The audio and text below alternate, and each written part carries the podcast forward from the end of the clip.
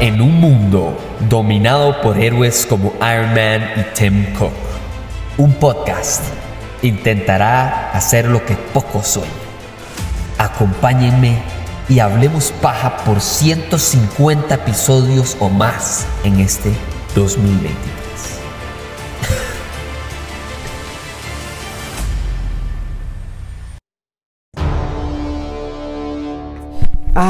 Ay, Netflix. Yo creo que sí hay algo que Netflix tiene que es lo mejor que puede ofrecer cualquier plataforma de streaming. Es una sorpresa. Como lo fue en su momento Stranger Things, como lo fue en su momento House of Cards, como y repita, ¿verdad? Hay un montón de estas explosiones de series o de películas que ustedes, ¿verdad? O sea, ¿quién en su sano juicio iba a imaginarse que los Juegos del Calamar iban a llegar a ser el fenómeno mundial que fueron. Ni siquiera la gente que lo hizo. y esa es la fortaleza de Netflix. Netflix, su fortaleza no es 1150 eh, temporadas de Stranger Things o de tal serie o de tal otra. No. La fortaleza está en lo nuevo y creo que por eso es que, por ejemplo, plataformas de streaming como Apple TV Plus, que muy, muy poca gente conocía hace tres años, hoy por hoy está verdaderamente que potenciando la cantidad de gente que paga queriendo, no porque tiene tres meses de prueba gratis. Apple TV Plus de verdad, acuérdense de mí, va a ser una de las plataformas más grandes en los próximos cinco años.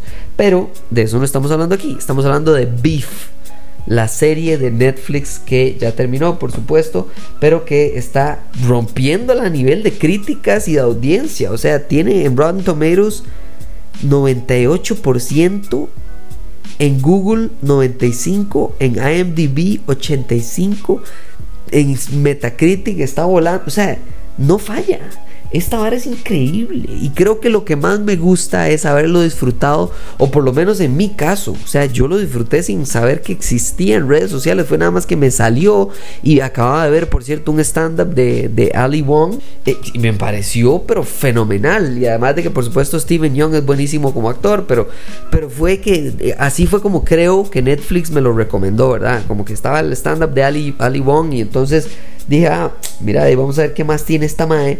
Y hay algo nuevo, ah, veamos qué es. Y de repente me atropelló esta serie. O sea, esta serie es espectacular porque usted no sabe si reír o llorar. Esta serie es una tragedia y es una comedia a lo más exagerado de las dos características. Y son opuestos, por supuesto, pero claramente se pueden mezclar. Y es genial. O sea, esto se lo resumo así. Esta serie se trata sobre el potencial caos que usted y yo tenemos todos los días de nuestra vida. No estoy hablando de que, ay, sí, el caos de que vengan alienígenas al planeta o de que no, no, no, no, no, no, no. Es más, les explico cómo empieza esta serie y ustedes jamás en su vida podrían adivinar de cómo termina. La serie empieza con una persona que sale de un supermercado y cuando va a, dar reversa en su carro en el parqueo de ese supermercado, de no se fijó que venía un carro, entonces el carro le pita, pero no le pita como, hey, véame, aquí estoy atrás, le deja el pito pegado como, no sé, por lo menos un minuto seguido, ¿me entiendes? Solo para, para hervirse la vida y porque probablemente uno nunca sabe lo que la gente está viviendo a su alrededor y obviamente, y entonces es, es esta ira de un maíz sacándole el dedo a otro en el carro que puede pasarle a usted y a mí cualquier día ahí en la calle porque alguien se brincó un alto o porque alguien se le metió en una presa o porque lo que sea. Esto pasa todos los días y esa conectividad que tiene con cualquier persona empáticamente para mí es genial. Y no solo es genial, sino que es fácil entonces de atrapar a la audiencia. Esta serie no es normal. Se trata sobre cómo un paso en falso puede hacer que usted básicamente tenga un efecto de bola de nieve. ¿Verdad? Es casi, y es, más, es casi un contraste de la idea esta de butterfly effect, ¿verdad? El efecto mariposa versus el efecto bola de nieve o incluso cómo se complementan, porque de verdad que es alguien en un parqueo de un supermercado pitando el otro carajo. Y usted dice, podría ser que choquen, puede que uno se levante y agarre al otro a batazos, que uno ande un arma, o que el mae lo persiga en la calle lo siga hasta la choza, o tenga que ir a buscar a la policía, o tal vez él se desquita con alguien más, o tal vez esa persona llega a la casa y se enoja con los hijos, o con la... todo es posible todo es más yo me acuerdo y esta, esta serie me hizo pensar nunca se me va a olvidar cuando compré mi primer carro eh, era un carro usado por supuesto jamás iba a comprar un carro nuevo para mí era un Ferrari o sea este carro era un chuzo o sea fui a sacar el carro me acuerdo que mi papá me acompañó como verdad qué gran momento de su vida tener su primer carro por más kilometrado o no que esté Y ya saco el carro, dejo a mi papá donde lo tenía que dar, creo que era en el trabajo o iba para una reunión o algo así. Y ya, mi papá se va, estoy en el carro, en mi carro, por primera vez solo, a mi nombre, con licencia, cédula. Tenía tiempo libre, creo que estaba, no sé, me acuerdo si era feriado ese día o qué carajos. Pero yo me pensé, ¿qué? O sea, en este momento tengo un carro propio tanque lleno, podría largarme, podría, puedo, potencialmente puedo ir, puedo atropellar a alguien, puedo matarme yo, puedo irme para la playa, puedo irme al país, puedo irme a, la frontera, puedo irme al mall, al cine. O sea, las posibilidades son ilimitadas. Y es esta idea caótica de la posible tragedia que puede salir de ahí, que es lo más hermoso de esta serie es esta, o sea, yo solo pensaba, cada episodio tiene una, eh, ¿cómo se llama? Como un title card, ¿verdad? Como una, una portada, digamos, del episodio, pero espectacular, artesanal, semi abstracta, muy simbólica más bien, que tiene que ver con, con el estado emocional de los personajes. Me encanta, yo esperaba cada capítulo ver cuál obra nos iban a presentar como portada de ese episodio, porque emocionalmente era casi que una guía, o sea, es, es increíble es una serie sobre, sobre cuál es la diferencia y el, hilo delgado que separa desahogo y desesperación. ¿verdad? Una cosa es estar lleno de ansiedad, estrés, enojo, lo que sea, y desahogarse para saludablemente lograr estar en un mejor estado. O otra cosa es ya romper, ¿verdad? ¿Cuál es la gota que rebasó el vaso?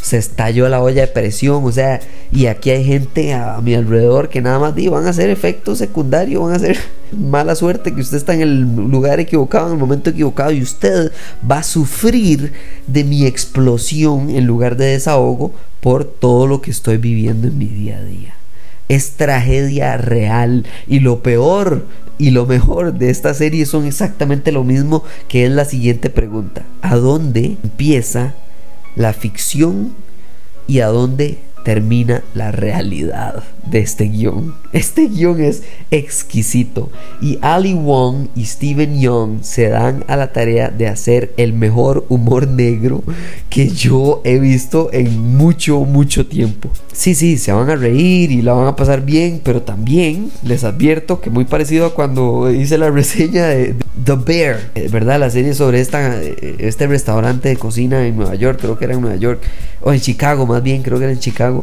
Eh, usted, si no está pasando un día muy tranquilo, tómese un tecito, una, una pastillita de tilo o algo para, para calmarse antes de ver los episodios de esta serie, especialmente si va a haber más de uno a la vez. Esa es mi advertencia para que vayan y disfruten de esta serie porque está muy, muy bien escrita extraordinariamente bien actuada. El uso de música, por cierto, es muy, muy efectivo. Especialmente como para incrementar las emociones o incluso para sacarlo usted de un estado emocional y pasarlo a otro.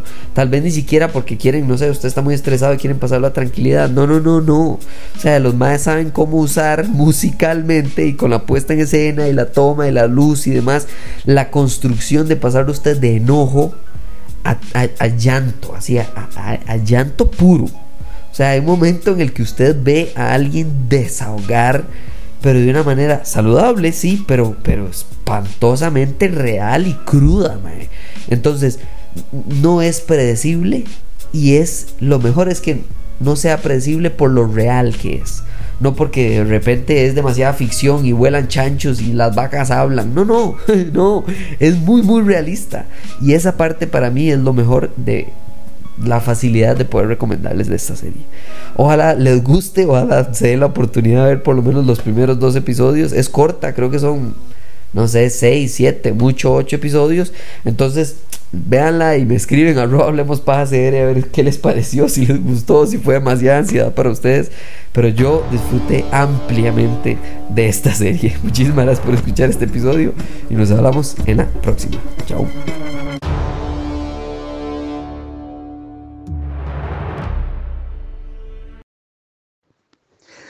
Hola amigos, ¿cómo están? Mi nombre es Marco Mencén y desde hoy les voy a estar trayendo los estrenos de la semana. Para iniciar esta semana tenemos nada más y nada menos que la tan esperada Flash, que habla del multiverso, donde vemos el regreso de Michael Keaton como Batman. Entonces, para que la disfruten, ya está disponible en todos los cines y también en cines exclusivos.